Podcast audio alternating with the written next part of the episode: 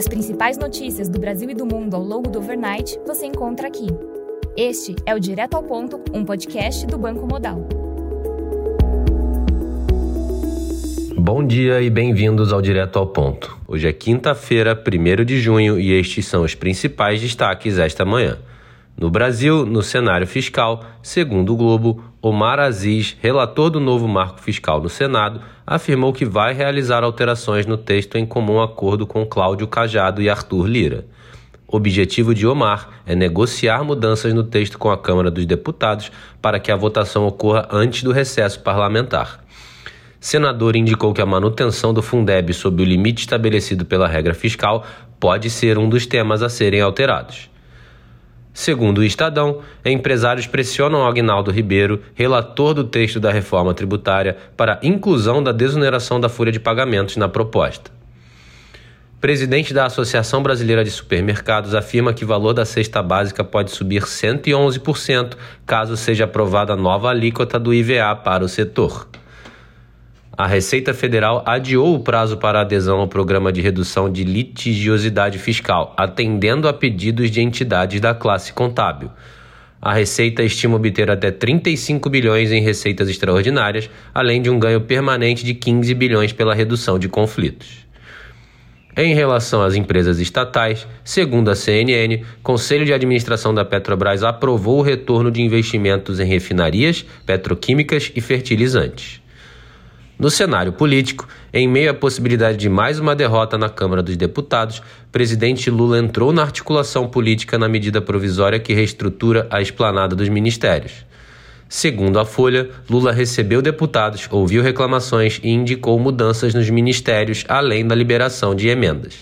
Após a atuação do presidente da República, Câmara aprovou a medida provisória e manteve a estrutura dos ministérios. Em meio à votação da MP de reestruturação do governo, Câmara aprovou o destaque que recria a FUNASA, órgão conhecido como destino de indicações políticas. No cenário internacional, na zona do euro, a taxa de desemprego em abril veio em 6,5%, em linha com o esperado e abaixo do anterior 6,6%. Já o CPI de maio registrou avanço de 6,1% na comparação anual, abaixo do esperado 6,3% e do anterior 7%. Já o núcleo de inflação de maio registrou alta de 5,3% na comparação anual, também abaixo do esperado 5,5% e do anterior 5,6%.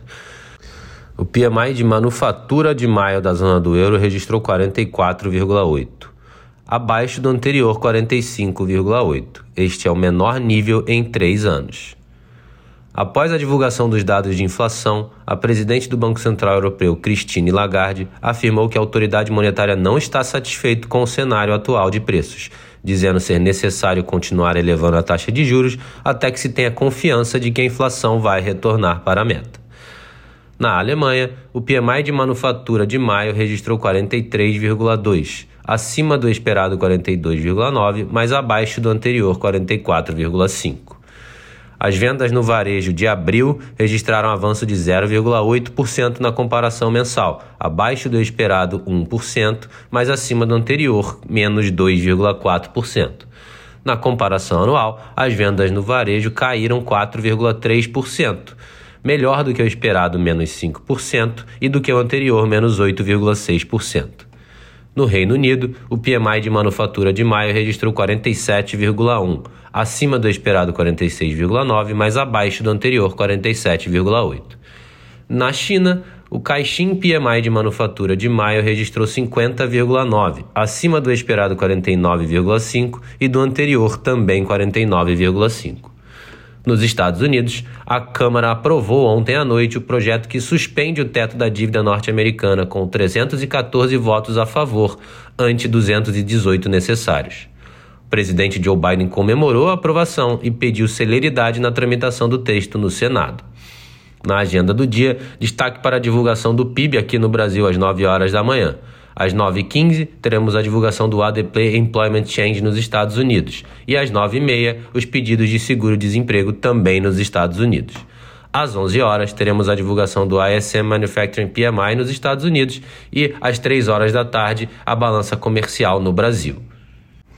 Nos mercados, o dólar index recua 0,24%. O S&P futuro sobe 0,2%, enquanto o DAX futuro avança 1,15%. No mercado de commodities, o WTI recua 0,6%, enquanto o Brent cai 0,5%. Estas foram as principais notícias do overnight. Um bom dia a todos e até o nosso próximo podcast direto ao ponto do Banco Modal, amanhã.